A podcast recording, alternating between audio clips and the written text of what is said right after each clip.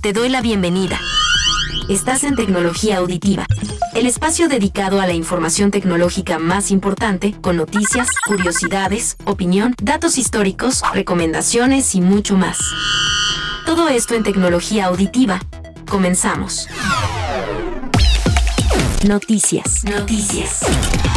Les doy la bienvenida al episodio 437 de Tecnología Auditiva. Soy José Ramón Vega y lo que traigo es sobre el phishing de SMS. ¿Te acuerdas del caso de los SMS falsos que llegaban a tu móvil por SMS o sistema de mensaje corto que te platicamos en episodios anteriores el año pasado? Pues a raíz de este fraude que instalaba un virus en tu dispositivo para robar toda la información posible e incluso poder vaciar tu cuenta bancaria, recordarás que esto era porque te llegaba un paquete de Federal Express o de FedEx y te querían avisar que estaba en camino o tenía un problema. Todo esto está siendo erradicado poco a poco gracias a la incorporación de claves alfanuméricas de hasta 17 caracteres que la empresa de mensajería utiliza para que tú compruebes que es un comunicado legítimo. Y al hablarte de empresa de mensajería me refiero a correos o a paquetería. La idea de todo esto es enviarte un SMS o correo electrónico al correo que tengas registrado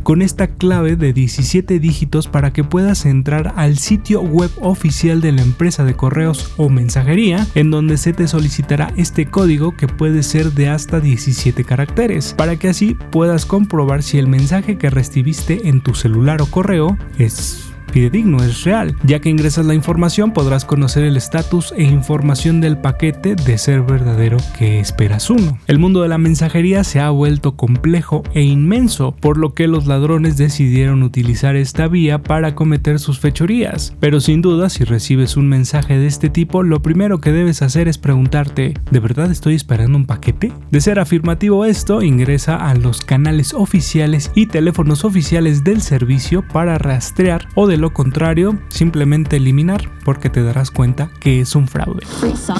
Recuerda que puedes estar en sintonía de tecnología auditiva en las diferentes plataformas digitales de audio. Estamos en Podomatic, Spotify, Amazon Music, Google y Apple Podcast.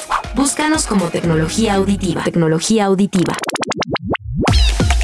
La opinión. La opinión.